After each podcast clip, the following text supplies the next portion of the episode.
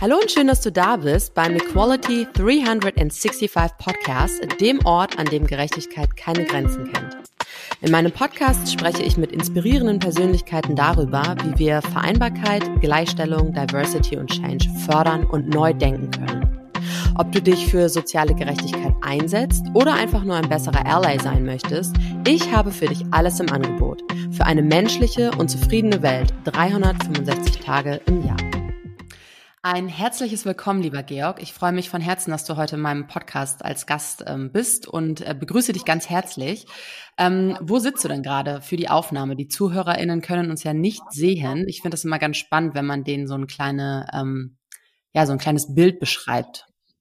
Ich sitze hier an meinem Schreibtisch mit Blick ins Grüne mit großem Weitblick. Äh, die Hasen von heute Morgen sind jetzt weg. Das Reh hat sich noch nicht gezeigt. Also nein, ähm, an sich Paradies, nee, nicht an sich. Paradiese schön. Ähm, ich freue mich riesig auf den Gedankenaustausch mit dir, weil ich meine, dass das von dir vorgegebene Thema so top brisant ist, äh, in vieler Leute Kopf aber noch nicht im Herzen angekommen. Vielleicht reden wir da auch noch drüber, was ich darunter verstehe. Ja, sehr gerne. Dankeschön. Ähm, stell dich doch gerne einmal vor, Georg. Wer bist du und was machst du beruflich?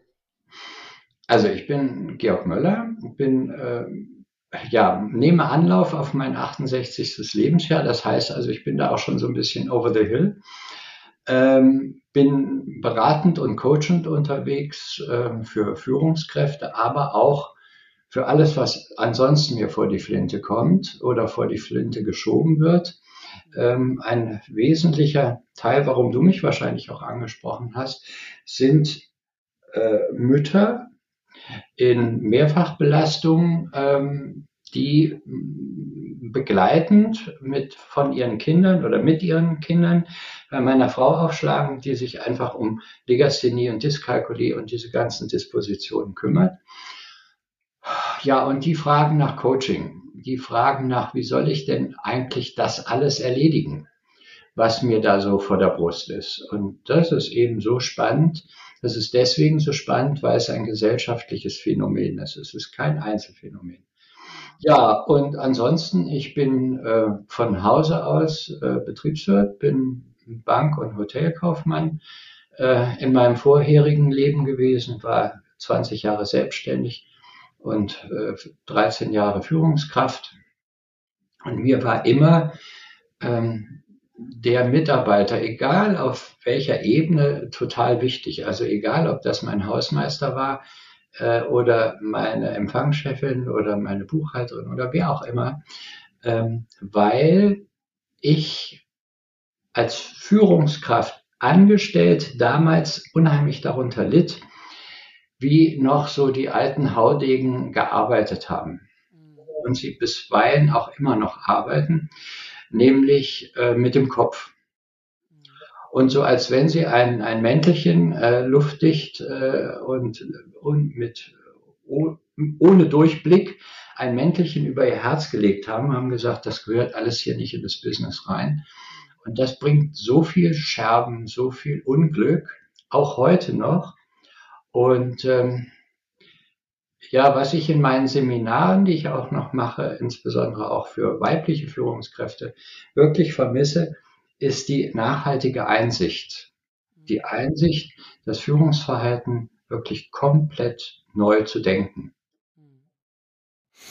Und was genau meinst du damit? Weil ähm, für mein Verständnis hat ja eine Führungskraft natürlich eine eigene Haltung, die sie einbringen kann, aber sitzt natürlich auch in einem System, nämlich des Unternehmens, in dem sie arbeitet, ähm, wo sie ja auch in gewisser Art und Weise so nur bedingt Veränderungsmöglichkeiten hat, wenn man so möchte.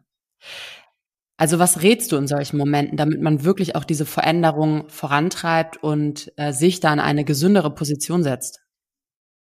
Also ich nehme mal das Bild des Hamburger Fischmarkts. Wenn du einen frischen Fisch hast, sprich eine frische, eine frische Führungskraft, die ähm, durch Vorbilder, durch innere Haltung, von der du auch sprachst gerade, ähm, frisch ist in ihrem Denken und Fühlen und sagt, so wie ich es erlitten habe als alte, äh, die, die alte Führungsqualität, so möchte ich das nicht haben. Also wenn dieser Fisch frisch ist, dann kann da was draus werden. Aber wenn noch so ein uralter Hering, Hering seit drei Tagen in der Sonne liegend dazwischen ist, dann fängt es einfach mächtig an, unschön zu riechen. Und von, und von diesen alten Heringen haben wir, obwohl sie jung an Jahren sind, obwohl ihnen klar sein müsste, dass sich auch die Arbeitswelt komplett bereits verändert hat, führen wie diese stinkenden Heringe. Sehr gutes Bild, Dankeschön. Ja. Ich hoffe, der, der Appetit nachher ist hier nicht vergangen. Nee. Ähm, aber das ist tatsächlich ähm, ein echtes Manko. Äh, was würde ich diesen Leuten raten? Also ich nehme meinen geliebten Mittelstand, der ja im Prinzip das Rückgrat von der gesamten deutschen Wirtschaft ist. Wenn da nicht von oben herab, also von dem Inhaber, von dem Geschäftsführer, von, ich sag mal, dem Kapitän auf der Brücke, nicht neues Denken, neues Fühlen für die, für das Unternehmen vorgelebt wird, verstanden ist, wirklich im Herzen verstanden ist.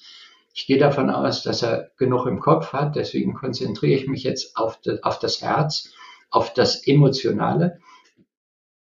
Dann musst du unten nicht anfangen. Weil wenn du irgend so einen Choleriker einen hast, noch viel schlimmer sind die, ich will das jetzt nicht aufs politische ähm, Parkett bringen, aber wenn du jemanden hast, der nicht entscheidet, das sind die ganz schlimmen. Die erwarten immer von dir irgendwas, ohne es spezifisch anzusagen. Und wenn aber dann tatsächlich eine exekutive Entscheidung herbeigeführt werden muss und diese Entscheidung nicht getroffen wird, aus was für Gründen auch immer, dann hast du den Salat und schaffst extrem viel äh, Desorientierung, Verwirrung, Frustration. Äh, du machst aus der normalen Fluktuation ein Turbo. Und heute ist Fluktuation das Gift für jedes Unternehmen. Ja, absolut. Wir brauchen ähm, Mitarbeiterbindung und Zufriedenheit und das sollte irgendwie an allererster Stelle neben für jedes Unternehmen gerade stehen. Ne? Ähm, Georg, lass uns da gleich gerne nochmal tiefer eintauchen. Ich würde aber ganz gerne nochmal ähm, ganz vorne anfangen. Ähm, du bist ja 20 La Jahre lang Inhaber eines Hotels im Raum München gewesen, wenn ich das richtig in Erinnerung habe.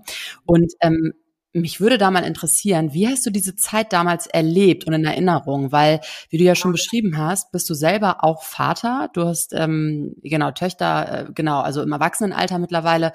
Ähm, wie hat sich dein Leben damals als ähm, Inhaber eines Hotels und gleichzeitig als Vater angefühlt?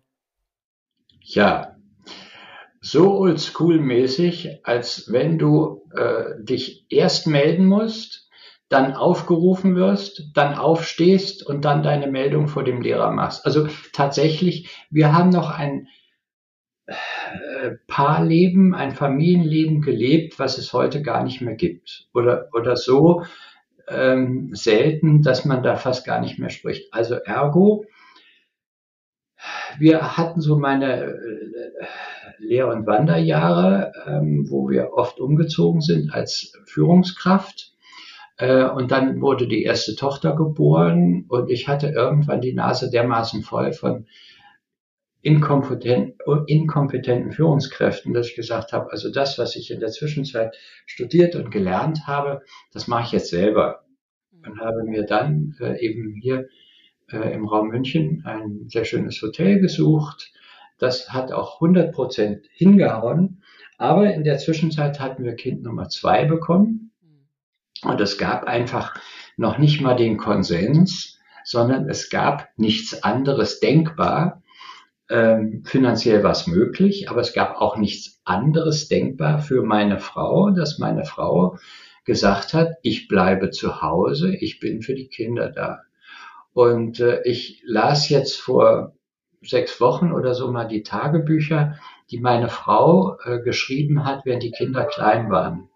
Und was es da für kolossal, ja, für Reflexionen gab, wie die Kinder es genossen haben, gewissermaßen am Rockzipfel der Mutter groß zu werden. Und meine Frau hat das nie bereut. Meine Frau hat irgendwann gesagt, als die Kinder 13 und 15 waren oder so um den Dreh, so jetzt starte ich nochmal durch. Da waren die Kinder aber versorgt. Ähm, ich hatte zu der Zeit, also insbesondere in den ersten fünf Jahren nach Verselbstständigung oder bis fünf Jahre, ähm, gerackert wie ein Tier, ähm, um den Betrieb hochzuziehen, ähm, was dann auch gut gelang und hatte in der Zwischenzeit mir ein ganz, ganz tolles Team aufgebaut, mit dem ich auch größtenteils die ganzen 20 Jahre durchgegangen bin. Und das Schöne an der Sache war, ähm, das Hotel ist von mir aus von hier zu Hause einen Kilometer entfernt. Das heißt, ich bin jeden Mittag zu Hause gewesen, kriegte mit, was in der Schule war, ähm, also so das, was einfach in der Familie am Mittagstisch, das ist ja auch schon wieder was Exotisches, das ist ein gemeinsames Mittagessen gab. Ähm, ich habe einfach meine Kinder mitwachsen sehen. Aber ich war außen vor. Und ähm, darf ich da mal kurz einhaken?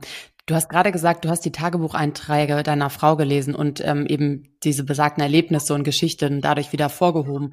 Ähm, was, was macht das mit dir heute? Also ähm, wenn du dir das heute durchliest, hast du dann manchmal das Gefühl, du hast was verpasst oder du hättest es gerne anders gemacht oder du ähm, bist vielleicht glücklich oder traurig über besagte Situationen?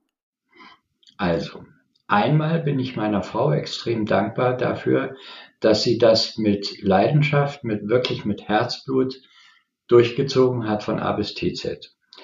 Ähm, ich bin dankbar für meine beiden tollen Töchter, dass ich sie habe, dass wir einen tollen Austausch miteinander haben. Und traurig bin ich bedingt dadurch, ähm, ja, warum bin ich traurig oder nein, mal anders. Was habe ich verpasst? Ich habe viel so Body Touch. Also viel wickeln, viel füttern, viel, also wirklich Nähe verpasst. Das haben wir dann immer in den gemeinsamen Ferien, die auch fast im, also fast ausnahmslos immer gemeinsam ähm, zelebriert wurden. Dann habe ich das nachgeholt. Also insofern bin ich da nicht völlig blank geblieben, aber so das tägliche, ähm, also auch Mutter ist bis heute auch die Ansprechpartnerin für Freud und Leid. Ja, ich bin nicht außen vor, aber ich bin nicht in der Pool Position. Und glaubst du, dass es damit zusammenhängt? Ja.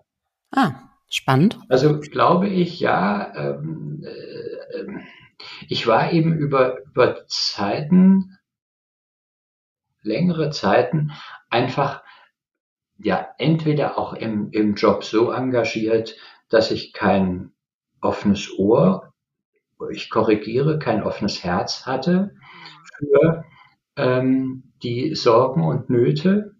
Abgesehen davon, dass ich aber vielleicht auch oldschool ähm, erst im Laufe der vielen Jahre lernen musste, dass Mädchen anders ticken, Frau anders tickt. Aber das wiederum ist der Benefit, den ich mitgenommen habe, diese Erkenntnis, was Führungskraft männlich in seiner Führungsrolle unbedingt berücksichtigen muss.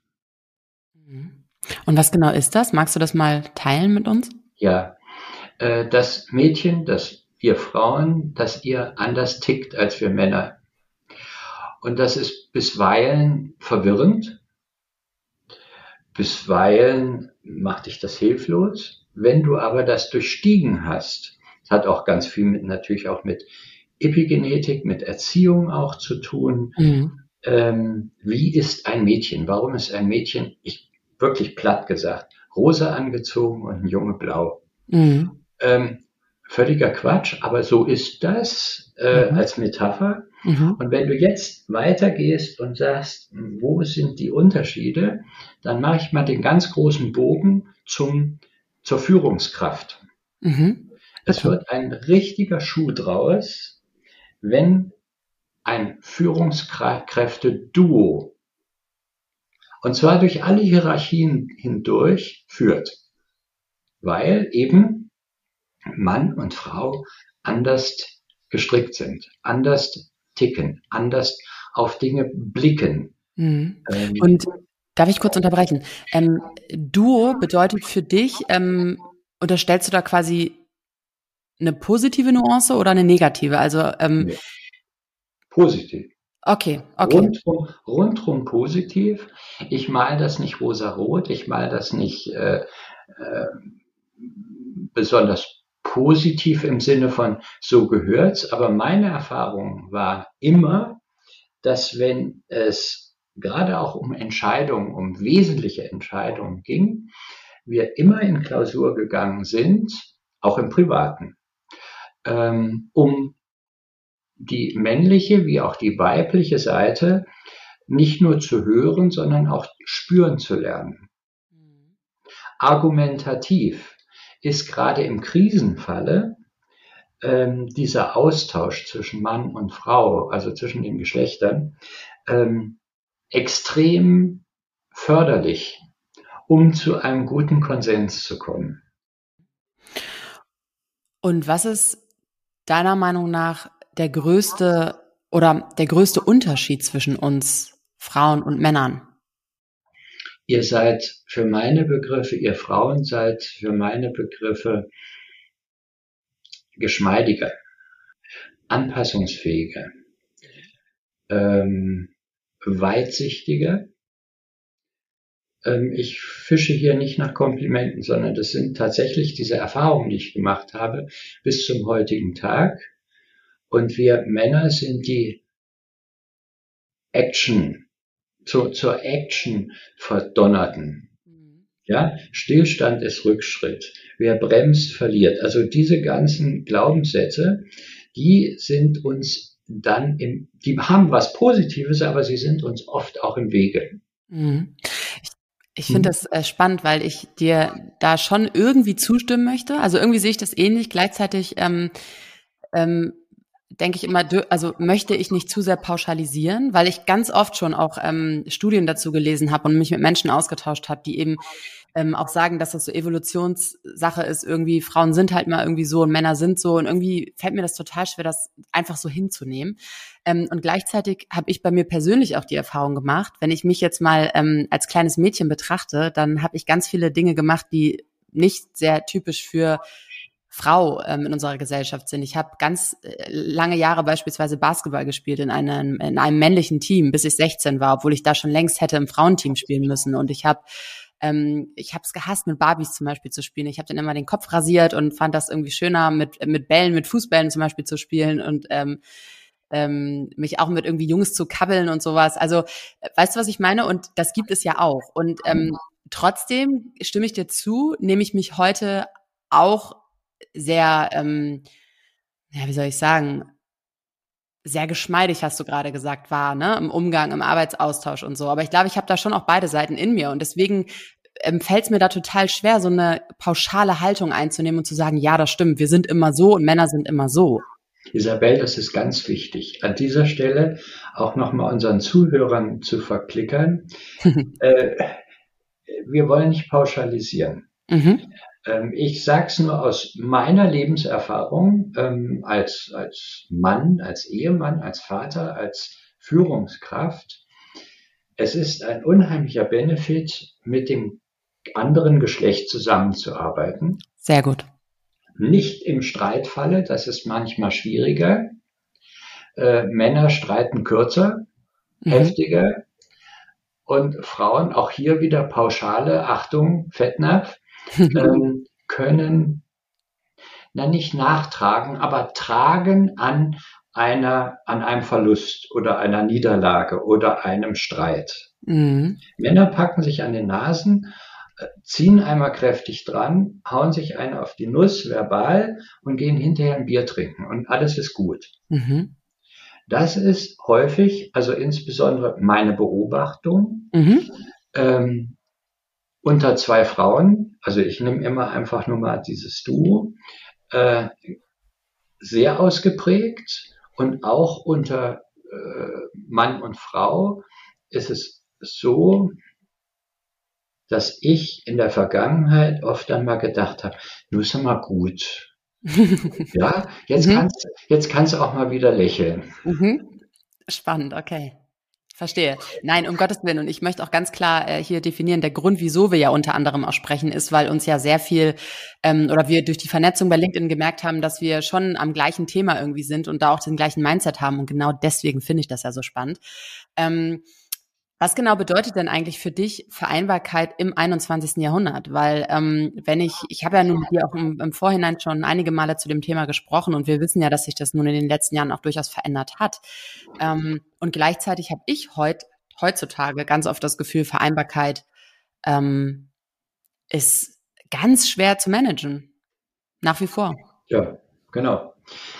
Also Vereinbarkeit ähm, hat für meine Begriffe am Anfang äh, das Bewusstsein für Prioritäten setzen. Mhm. Äh, ich, ne ich ne nehme mal die seinerzeit auf alle Fälle noch aktuellen äh, drei Bürokörbchen. Rot, Gelb, Grün oder wie auch immer. Also, du kriegst was auf den Tisch und du bist mit irgendwas beschäftigt. Dann mu musst du in Windeseile für meine Begriffe, wenn du, ähm, ich sag mal, so eine Betriebshygiene für dich entwickelst, mhm. entscheiden, wie wichtig ist das, was auf den Tisch kommt. Mhm. Ist es gewissermaßen ähm, die Erklärung, dass gerade das Haus brennt? Mhm. Das erfordert sofortiges Action. Ist das äh, eine Sache, die ähm, heute zu erledigen ist. Und dann, das muss ich diese Woche machen. Mhm. Alles das, was noch geringere Priorität haben könnte, ist für meine Begriffe fast irrelevant. Mhm. Weil dieses Körbchen ist immer das vollste. Entweder das und wenn du dann nochmal durchgehst, dann denkst du, uch, das kann weg, das kann weg, das kann weg. Also, wie ich immer so ein bisschen flapsig gesagt habe, wenn du nicht rechtzeitig deine Steuern bezahlst, kommt das Finanzamt automatisch und dann musst du noch Strafe zahlen. So, mhm. ähm, und so ist das mit anderen Geschichten auch. Aber es gibt eben auch so Sachen wie dieser, deine Hütte brennt, dann reagiere sofort. Mhm. Also du empfiehlst quasi die Eisenhower-Matrix, sich die mal vorzunehmen genau. und seine genau. To-Dos ein bisschen aufzuspalten. Finde ich super. Ich habe, ich habe heute 24 Stunden. Ich bin ein Verfechter der sieben, sieben Stunden Schlafen. Also bleiben mir da einfach nur noch 16, äh, Verzeihung, 17. So, ähm, was brauche ich für mich selber? Was brauche ich für meine Arbeit? Und wie kommen, wie, wie bringe ich meinen Arbeitstag zum Beispiel in dieses Format, was ich mir selber auferlege? Mhm. Aber lass uns mal hier ganz naiv sein. Ähm, was ist denn, wenn ich jetzt sage, ja, das ist mir alles klar und genau, ich habe irgendwie nur 24 Stunden oder vielleicht auch nur 12 Stunden, ähm, in denen ich jetzt wirklich die To-Dos abarbeiten kann. Ähm, und ich habe viel zu viele To-Dos für diese Zeit, aber ich kann mich bei bestem Willen nicht entscheiden. Ich kann, ich kann mich einfach nicht entscheiden, was jetzt für mich wirklich akut ist, was wirklich dringend und zwingend ist und was ich vielleicht auch einfach hinten rüberfallen lassen kann. Was mache ich dann? Dann suchst du dir einen Coach, also einen Sparing-Partner, deinen Mann oder wen auch immer, und sagst, ich kann mich nicht entscheiden. Ich habe äh, Projekt 1 bis 4 äh, vor der Brust und weiß nicht, was ist eins, was ist vier. Und das ist wirklich eine Übungssache und vor allen Dingen eine Sache der eigenen inneren Disziplin. Ähm, also wenn wir jetzt mal wieder auf, an den Ursprung gehen, ähm, Frau, das Multitalent. Das ist ja dieses Spannende, alles ist wichtig. Ja, also du selbst bist hoffentlich die wichtigste überhaupt. Die Beobachtung mache ich, dass Mütter mit Multifunktionen sich ganz, ganz, ganz, ganz hinten anstellen. Und sie werden nicht hinten angestellt, sondern sie stellen sich selbst hinten an, weil dann kommt möglicherweise die Partnerschaft, dann kommt, kommen die Kinder, dann kommt der Haushalt, dann kommt der Beruf, dann kommt das soziale Management etc. pp. Und da bleibt für Frau fast kaum Zeit. Wir Männer haben einen Riesenvorteil, das will immer keiner hören, aber das ist so. Wenn es uns zu viel wird, gehen wir in unsere Arbeit. Jeder hat dafür Verständnis, dass ich als Mann extrem viel zu tun habe. Ja? Bei der Frau wird das immer noch so ein bisschen belächelt. Ja, soll sich nie anstellen. Soll mal, soll mal gucken, ein bisschen ranklotzen, dann geht auch das. Auch hier wieder Pauschale. Aber da ist was Wahres dran. Wir Männer äh, tauchen einfach ab in der Arbeit. Ja, wir haben viel zu tun, keine Frage. Wir haben auch ähm, eine hohe Verantwortung einer Partnerschaft oder einer äh, Familie gegenüber. Aber durch dieses äußere Verständnis für Vereinbarkeit, dass der Mann ja in erster Linie der Erwerber, der Broterwerber ist, äh, so alt wie dieses Bild ist, äh, so ist dieses wirklich in unserer Gesellschaft zementiert. Mhm. Und an euch Frauen bleibt hängen. Mhm. Und jetzt kommt eure Priorisierung ins Spiel. Wenn ihr es nicht schafft, periodisch immer wieder zu gucken, wie ist das mit meiner Prioritätenliste? Wie ist eins noch eins oder rutscht eins auf drei? Äh, ist vier mittlerweile? Huch, äh, gestern hat's noch nach Rauch gerochen, jetzt steht die Hütte in Brand. Muss ich das eben mal auf eins ziehen? Ähm, huch, da kommt jetzt ja äh, völlig überraschend noch Priorität 5, 6 und 7 dazu. Was mache ich denn jetzt? Mir steht ja das Wasser jetzt schon bis zum Hals. Mhm.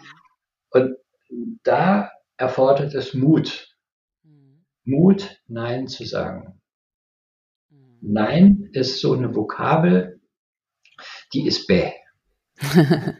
ja, das ist ähm, das, was man am liebsten nicht anfasst.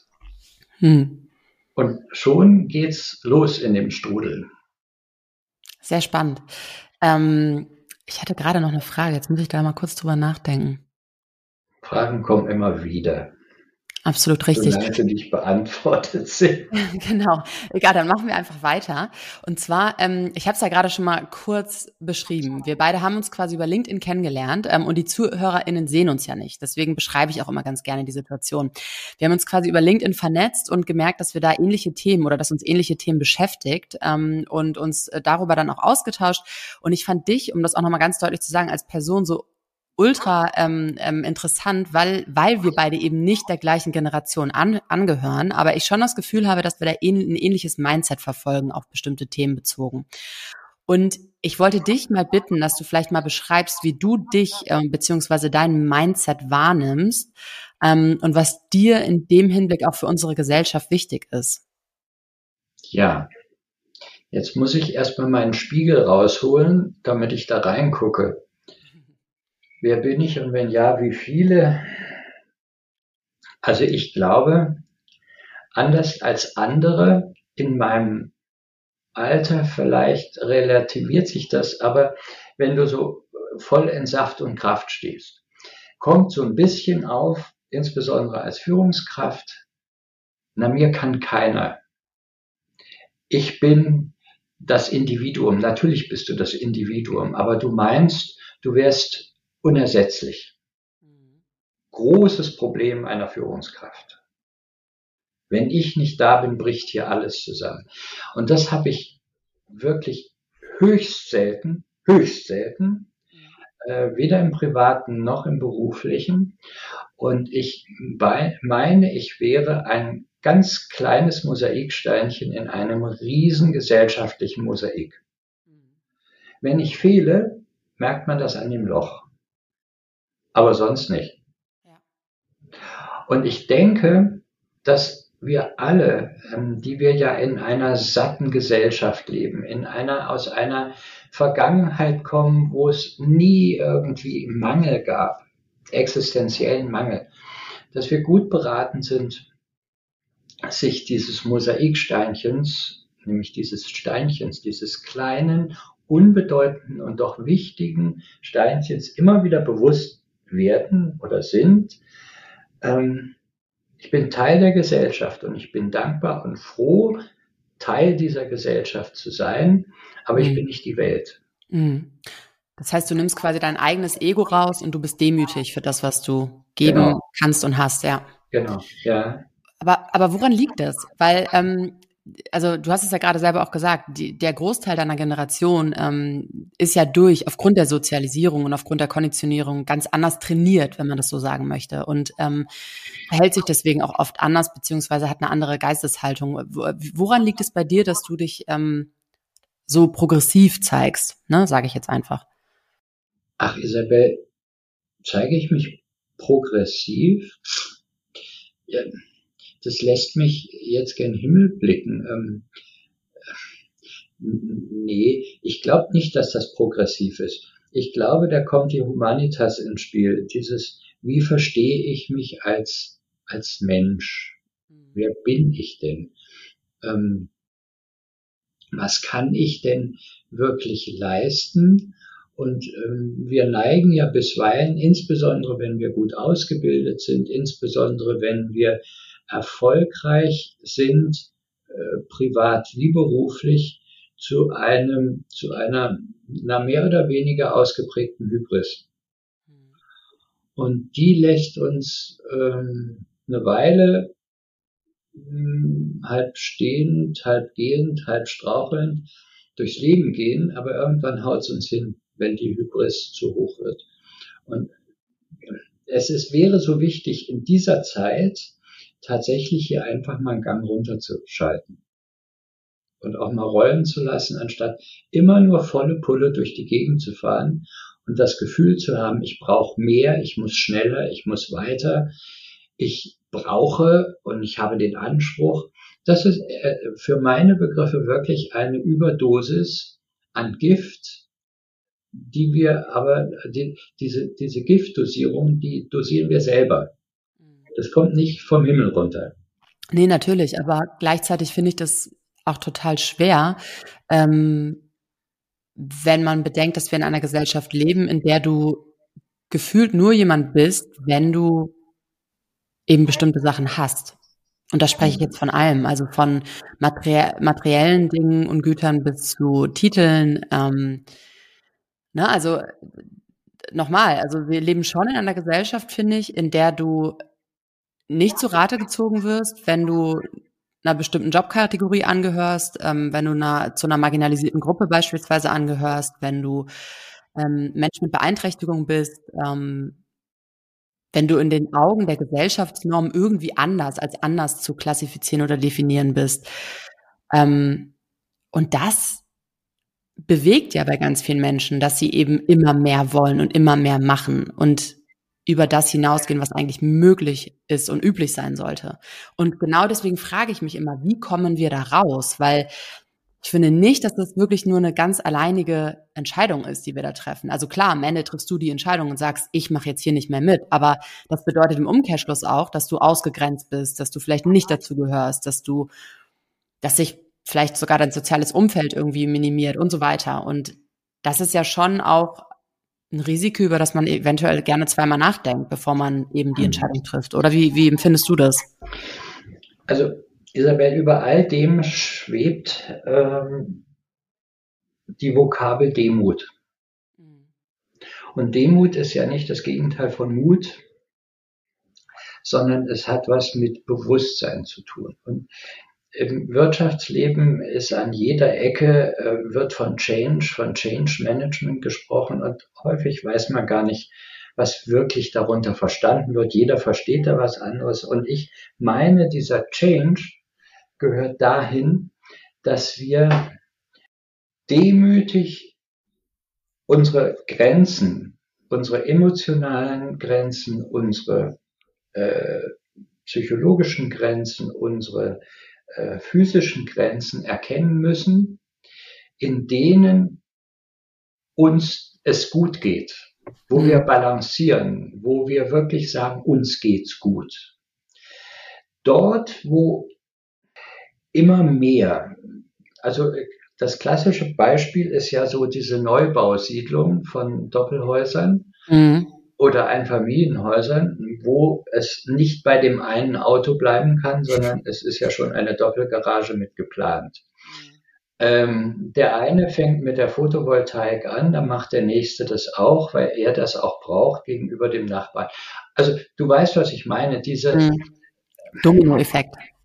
Dieser Dominoeffekt und diese Sucht nach Anerkennung, ich auch, ja, die ist dieses Gift, von dem ich da immer wieder spreche. Man muss einfach auch mal sagen können, na gut, uns reicht ein Auto, wir haben dafür so und so viele Fahrräder, mit denen wir uns durch die Gegend bewegen oder was auch immer, ja. Mhm. Oder wir haben den, ähm, weiß ich nicht wie viel Zoll, 20 Zoll ähm, Fernseher und wenn der andere einen 26 Zoll Fernseher hat, dann ist das schön für ihn, aber den brauche ich nicht. Mhm. Ja. Mhm. Und, ähm, aber liegt uns diese Anerkennung nicht zugrunde? Ist das nicht ein menschliches Attribut, was wir alle irgendwie haben und, und auch etwas, was uns ausmacht, dass wir irgendwie gewertschätzt und anerkannt werden wollen und dafür eben auch das tun, was wir tun und so sind, wie wir sind, sei es jetzt beruflich als auch privat? Ja, aber Isabel, überleg doch mal, was da jetzt gerade passiert. Ähm, wir lassen uns doch unsere Souveränität durch die Gesellschaft entziehen. Ja, mhm. wenn, wenn wir täglich dieses Gift schlucken, also nimm doch mal an, ähm, du leidest an Kopfweh. Dann kannst du dir jeden Tag natürlich äh, eine Tomapyrin einschmeißen und die Kopfweh sind weg. Mhm. Vermeintlich. Aber die Ursache ist natürlich überhaupt nicht bearbeitet. Ähm, was, was, gibt es für Verspannung, was gibt es für seelische Sorgen etc. pp. Und es wäre doch viel interessanter und wichtiger für dein Wohlergehen auf Dauer, mal zu gucken, wie kommt es zu diesem Kopfweh? Ja. Ja. ja. Und das meine ich auch in Bezug auf dieses, ja, diese Vereinbarkeit, von der du vorhin sprachst. Die Vereinbarkeit mit mir. Bevor ich mit irgendjemandem was vereinbare, muss ich mit mir vereinbaren, was ich eigentlich möchte, was ich will, was mir gut tut. Und dann genau. kann ich auf mein Gegenüber zugehen und sagen, pass mal auf, wie wäre es am Wochenende mit einer Bergtour? Wenn aber ich äh, heute mit einem dicken Hals und dicken Augen und Ohren hier säße, dann wäre eine Chance, nur weil es morgen schön ist, ähm, in die Berge zu gehen, einfach nicht wirklich sinnvoll. Ja, absolut richtig. Super, super Impuls. Vielen lieben Dank dafür, Georg. Wie können wir denn als Gesellschaft sicherstellen, dass Frauen und Männer gleichermaßen in Führungspositionen vertreten sind? Weil das ist ja heutzutage auch noch nicht gegeben. Mhm. Was sind da deine Ratschläge? Hm. Ratschlag. Hm. In jedem Ratschlag steckt ja der Schlag. Deswegen gibt es jetzt keinen Schlag. Okay. Gar keinen Ratschlag. Also, das ist etwas, womit ich mich ganz, ganz, ganz lang schon befasse. Mhm. Da gibt es zwei Sichtweisen. Mann lässt Frau nicht wirklich in seinen Wirkungskreis eindringen mhm. und zieht da diese berühmt-berüchtigte gläserne Decke aus Selbstschutz. Mhm. Mhm. Klingt saublöd, aber Mann hat Angst vor Frau mit mhm. Power. Okay. Mann kennt Mann und Männer setzen sich zusammen und ich mache da so eine Brücke zurück ins Mittelalter, um sich zu verteidigen und sicher zu fühlen, bauen die eine Wagenburg. Mhm. Jeder bringt seine, seinen Wagen mit, seinen Leiterwagen und dann wird er im Viereck aufgestellt und die Männer sind drin und dann soll mal der Angreifer kommen, dann kriegt er nämlich eins auf die Mütze. Mhm. So ist das auch ein bisschen, nur mal um dieses Bild ähm, zu, zu untermalen, ähm, bei männlichen Führungskräften. Ich weiß, wie der tickt. Ich weiß, wie der im Krisenfalle reagiert. Ähm, das ist ein Buddy, mit dem bin ich hinterher möglicherweise noch im Fitness oder ich gehe mit dem noch eins saufen oder was auch immer. Ähm, pauschal, aber da ist so ein bisschen was Wahres dran. Ja. Äh, Mann ist für Mann kalkulierbarer. Okay. Aber langweiliger. Aber wie immer, Veränderungsarbeit ist unbequem, weil ich nicht mhm. weiß, wenn ich mich jetzt verändere, was passiert denn dann? Bei Frauen ist es so, abgesehen davon, diese Mannpolitik kriegst du schon als Junge mit in der mhm. Erziehung. Mhm. Der Vater war im Zweifelsfalle nicht anders. Ähm, der hat dir das auch so beigebracht. Ähm, wenn du ähm, Stress hast mit irgendeinem, stell dich ihnen in den Weg und mhm. äh, hau ihm eine, einer drüber. Nicht aktiv, aber so. Mädchen werden anders erzogen. Und jetzt sind wir bei euch. Warum kommen Mädels, Frauen, ambitionierte, bestens ausgebildete Frauen nicht nach oben oder jüngst die IT-Vorständin von Mercedes scheidet gerade aus, obwohl anerkannt, obwohl toll äh, ausgebildet, obwohl sie einen guten Neumund hat. Mhm. Jetzt geht sie. Und das hast du ja ganz oft.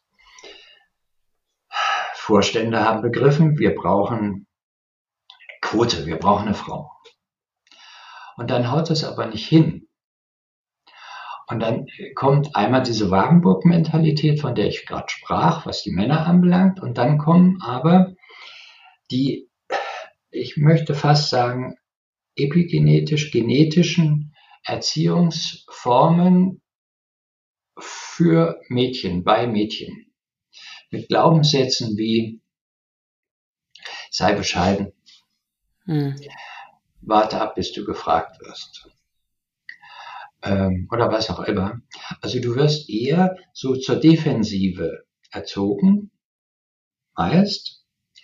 Und ähm, das lässt dich dann auch, es sei denn, es findet da oben tatsächlich im Oberstübchen so ein Mind Change statt, mhm. wo du einfach sagst, Moment, also das hat mir meine Mutter beigebracht und die Oma auch, aber das will ich jetzt nicht mehr, weil ich erkenne mein Potenzial.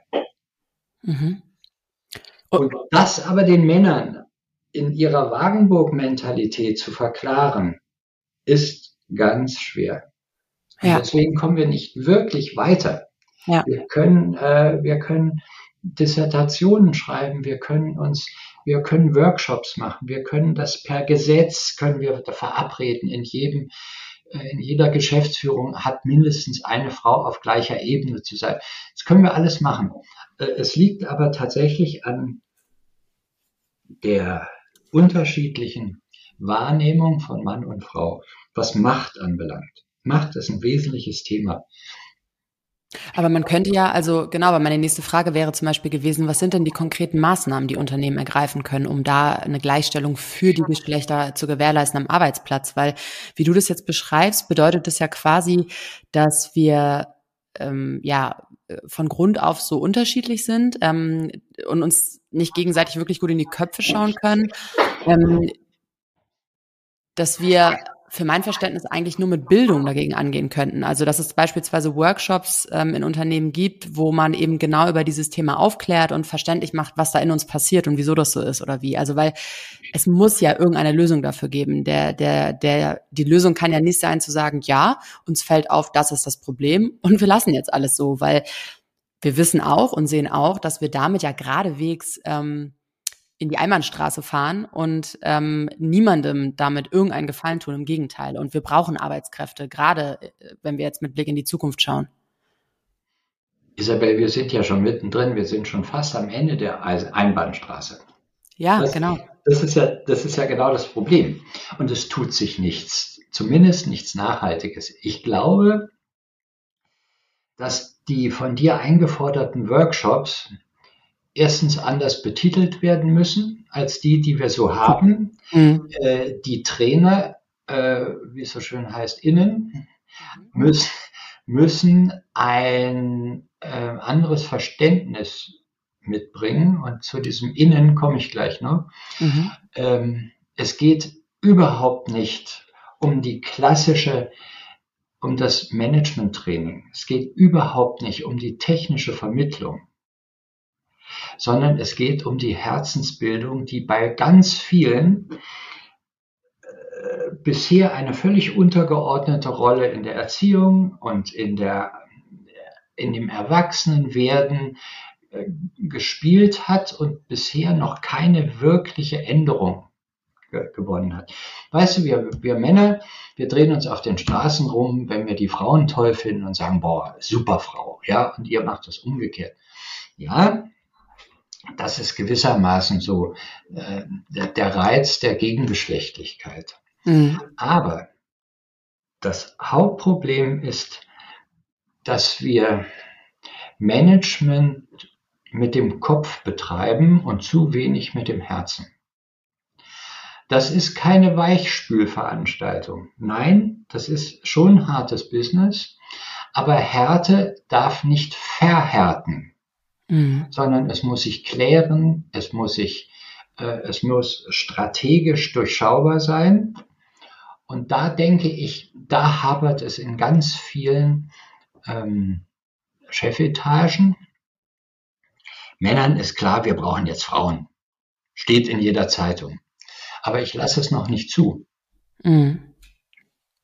Und wenn jetzt Frau auch noch, und jetzt bin ich bei den Innen, und ich äh, kriege zunehmend, ähm, ja, äh, dicken Hals ist nicht richtig, aber äh, Schwierigkeiten mit dieser Summation von weiblichen Darstellungen in LinkedIn.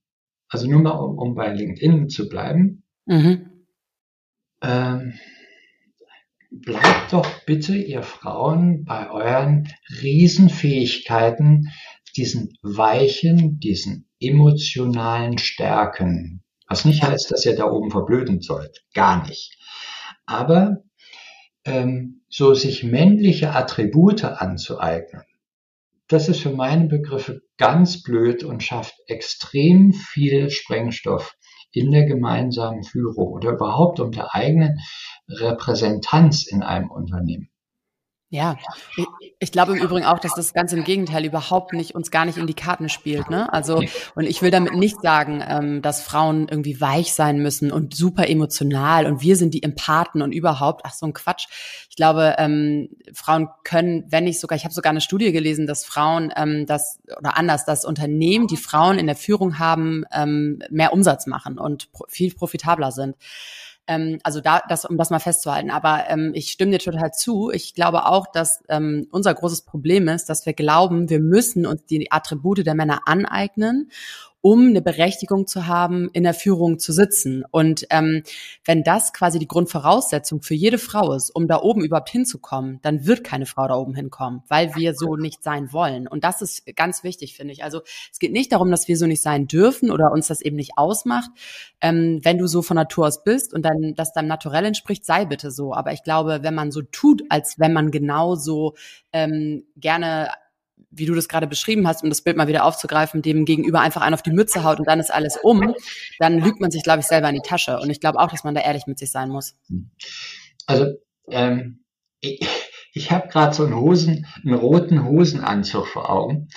Frag mich nicht, warum rot und warum Hosenanzug, aber was steckt dahinter?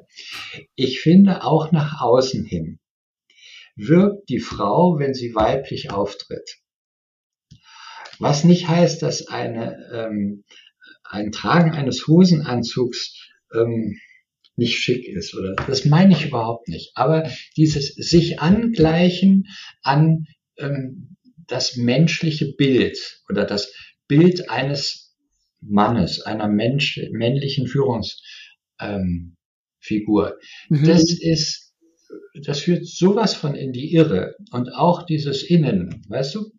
Ähm, mein Gott, es gibt den Beruf des Arztes. Und da kann Frau Doktor kommen oder Herr Doktor. Es ist und bleibt der Arzt. Mhm. Architekt, Lehrer, was auch immer. Und ich glaube, das ist so ein mit der Brechstange irgendetwas mit Gewalt durchsetzen zu wollen. Und ich glaube nicht an den Erfolg. Ich glaube nicht an den Erfolg, dass mit diesem, mit dieser Symbolpolitik. Für mich sind das Symbole, mhm. aber die nicht äh, herzensmäßig durchspürt sind. Ja. Ja, das weiß ich gar nicht so wirklich. Also ich finde das Gendern, auf das du ja quasi abzielst jetzt damit, ne, finde ich schon wichtig. Ähm, ich kann dir auch einen Grund nennen, ähm, weil ich beispielsweise selber mich daran erinnere, dass ich ähm, selten daran gedacht habe, Arzt oder Pilot oder ähm, Anwalt zu werden, ne? weil das alles männlich konnotiert war. Und ähm, ich tatsächlich eher immer daran dachte, ähm, Sängerin zu werden oder Tänzerin oder ähm, irgendwie Star, so Star sein wollte, ähm, als ganz kleines Mädchen. Das hat sich natürlich dann im Verlauf der Zeit irgendwann geändert. Ähm, als ich dann auch Basketball gespielt habe im männlichen Umfeld, war das für mich ganz klar, ich kann das genauso gut werden wie jeder andere auch. Ich glaube aber auch, dass das ein bisschen Persönlichkeitssache ist. Ich, äh, ich glaube, das entspricht dann auch meiner Persönlichkeit einfach ähm, zu sagen, I can have it all, wenn ich möchte, so. Ähm, ich glaube aber genau deswegen ist das Gendern schon wichtig. Und ähm, ich kann dir auch ehrlich sagen, dass ich das mit meinem Sohn jetzt schon mache. Dass ähm, er stand neulich, war neulich mit ihm auf dem Spielplatz und dann stand er auf, auf einem Piratenschiff und ähm, er findet Piraten gerade total toll. Er ist knapp drei Jahre alt ähm, und stand dann da und hat gesagt, Mama, Pirat, Pirat, Mama auch Pirat. Und dann habe ich ihn angeguckt und habe gesagt, nein, Mama ist kein Pirat, Mama ist eine Piratin. Und er so, oh, Piratin, Mama Piratin und er halt Pirat. Und, ähm, und, und ich möchte, und, und genau da fängt es an. Ähm, mir geht es darum, dass sich Menschen, die sich sonst angegriffen und ausgeschlossen fühlen, dass die sich trotzdem eingeschlossen und verbunden mit uns fühlen. Und, ähm, und ich, ich, wieso sollte ich das nicht tun, wenn ich anderen Leuten damit einen Gefallen tue? Ich muss ja nicht Menschen ich, ich breche mir damit keinen ähm, Zacken aus der Krone, finde ich. Und gleichzeitig bedingt das sogar vielleicht für die nachkommende Generation nennen, also auch für meinen Sohn jetzt beispielsweise, dass der schon so groß wird, dass es für ihn normal ist, alle Menschen auch in seiner Sprache zu berücksichtigen. Mhm. Ich, dafür mache ich das gerne. Äh, mach doch, keine Frage. Ähm, Bewusstsein funktioniert für meine Begriffe oder Bewusstseinsbildung ist besser. Ähm, aber subkutaner. Mhm. Ähm, du kannst das eine tun, musst das andere nicht lassen. Wenn dein Sohn mit drei Jahren lernt, das ist die Mama und das ist der Papa. Und das sind die Unterschiede zwischen den beiden. Und ich lerne als Kind beide Unterschiede zu lieben, anzuerkennen und auch zu leben danach dann hast du sehr viel mehr davon, als wenn du mit Symbolen arbeitest, ausschließlich, weil bisher hat sich dieses ja im Arbeitsleben noch nicht so wirklich etabliert, dieses Gendern. Nicht so wirklich. Also wir sind da noch sehr, mhm. mhm. sehr, sehr, sehr am Anfang. Mhm. Und es geht wirklich, und ich bin wieder bei meiner Führungsaufgabe, und Führung beginnt bei mir selber. Es geht darum, dass ich mich selber führe und zwar eine Haltung herausarbeite für mich, die stimmig ist. Ja. Und wenn die stimmig ist, dann achte ich dich, dann nehme ich dich als Frau wahr, dann verehre ich dich, wenn mir danach ist. Ich respektiere dich auf alle Fälle, das ist ja nun mal ganz wichtig. Ähm, und dann nehme ich dich ähm, volle Breitseite Frau mit all den Attributen, die du hast. Und so ist es auch bei Männern. Und ich will jetzt nicht sagen, dass es Adam und Eva gegeben hat, ähm, die uns vorgelebt haben, wie es ist. Ja? Aber es ist schon so, es ist da ein völlig normaler Unterschied zwischen Mann und Frau. Mhm. Und das ist wunderbar und das ist für meine Begriffe auch die positive Energie, zwischen den beiden Geschlechtern oder dreien, meinetwegen auch drei Geschlechter. Ähm, und jeder ist aufgefordert, ob Männlein oder Weiblein, einander zu respektieren, eine eigene, eine eigene Haltung zu haben. Ich komme zurück auf dieses Mosaiksteinchen. Ich bin ein Mosaiksteinchen und ich alleine bin nichts wert. Aber wenn ich in dieses Loch in diesem Mosaik passe, dann wird ein richtiger Schuh, ein richtiges Bild draus. Ja, und genau wie du gerade sagst, ne? Also gerade weil wir eben diesen Unterschied haben, finde ich persönlich, dass für mein ähm, tun, wichtig, da eben zu gendern, weil das ja aufzeigt, dass wir eben unterschiedlich Mhm. sind, ne? Mann und Frau. Ähm, Georg, wie wichtig, also oder anders, wieso ist es so wichtig, dass Väter in unserer Gesellschaft heute ähm, für Vereinbarkeit einstehen und ihren Teil der Care-Arbeit genauso erledigen wie Frauen? Um sich selbst bewusst zu sein, dass sie nicht der Nabel der Welt sind, dass sie nicht das Allerwichtigste auf diesem Globus sind, Mhm. äh, sondern dass wenn sie, was sie als Singles machen, ist völlig Schnuppe. äh, was, was hier das Privatleben anbelangt. Aber in dem Moment, wo sie ein Paarleben eingehen, in dem Moment, wo aus dem Paar eine Familie wird, haben sie die genau die gleichen Rechte 50-50 und Pflichten 50-50 wie die Frau. Und äh, das muss sich in der Arbeitswelt erst noch etablieren. Äh, gestern telefonierte ich gerade mit einem Freund, der freudestrahlend erklärte, dass also seine Schwiegertochter jetzt seit einem Jahr äh, Elternzeit jetzt wieder im Job ist und jetzt sei sein Sohn dran. Er sagt, ach, Christian auch? Ja, Christian auch. Sag ich, ein ganzes Jahr? Nee, nee, nee, drei Monate. Ja, weißt, Ja. Hier, hier ist die Disbalance. Da Mhm. genau ist die Disbalance. Es ist gar nicht vorstellbar, dass ein Mann ein Jahr lang aussteigt. Das könnte ihm die Karriere kosten. Wie, Ja, ja. wie, äh, wie äh, sieht, wird er angesehen in dem Kollegenkreis oder Vorgesetztenkreis? Ist das ein Schlaffi, der da jetzt zu Hause wickelt und äh, Breichen kocht und so? Mhm. da, da ist der, da, das ist genau der Punkt, wo wir äh, völlig blank sind noch und völlig neu denken müssen. Ja. Und jetzt äh, frage ich dich mal ganz naiv, bewusst naiv, ähm, was kann denn ein Vater und Mann in dieser Situation tun, wenn er Angst davor hat, seinen Job zu verlieren, seine Position zu verlieren, Gehalt einbußen zu müssen und vielleicht sogar auch im sozialen Umfeld irgendwie geächtet zu werden und als Weichei dargestellt zu werden? Was kann ich denn da machen? Seinen ganzen Mut zusammennehmen und zu sagen, was will ich? Fährst du Ski? Äh, ja, gerne. Gut. Also, schwarze Buckelpiste, die Mhm. vereist ist. Mhm. Und du stehst oben und du weißt, erstens, die bist du schon mal irgendwann gefahren und dich hat's irrsinnig hingelegt. Ja. Und zweitens, mh, dass die eisig ist, dies, das siehst du jetzt schon und du willst aber darunter oder du musst gar darunter, dann gibt es für dich nur eins. Reiß dich zusammen und los geht's, weil du weißt, was du kannst. Ja. Du weißt, was du, ich würde da jetzt nicht wie, wie irgendein ein super Skifahrer äh, gerade aus Schuss fahren, weil das würde ich 150 Meter vielleicht stehen, aber dann wird's mich hinhauen. Es geht um Haltung. Es geht tatsächlich da auch um den Mut, wenn mir in der Firma gesagt wird, also auf ein Jahr kann ich auf dich nicht verzichten, es tut mir leid, also da musst du dich schon entscheiden. Mhm. Isabel, da musst du dich als Mann entscheiden. Ja. Ist das mein Unternehmen? Ist das das, was ich mir aufoktroyieren lasse? Oder bin ich ein freier Mann? Was sagt meine Frau dazu? Ähm, ich halte es für extrem wichtig, weil, weißt du, ähm, natürlich kannst du Partner mittlerweile auch leichter ähm, tauschen als vor 50 Jahren.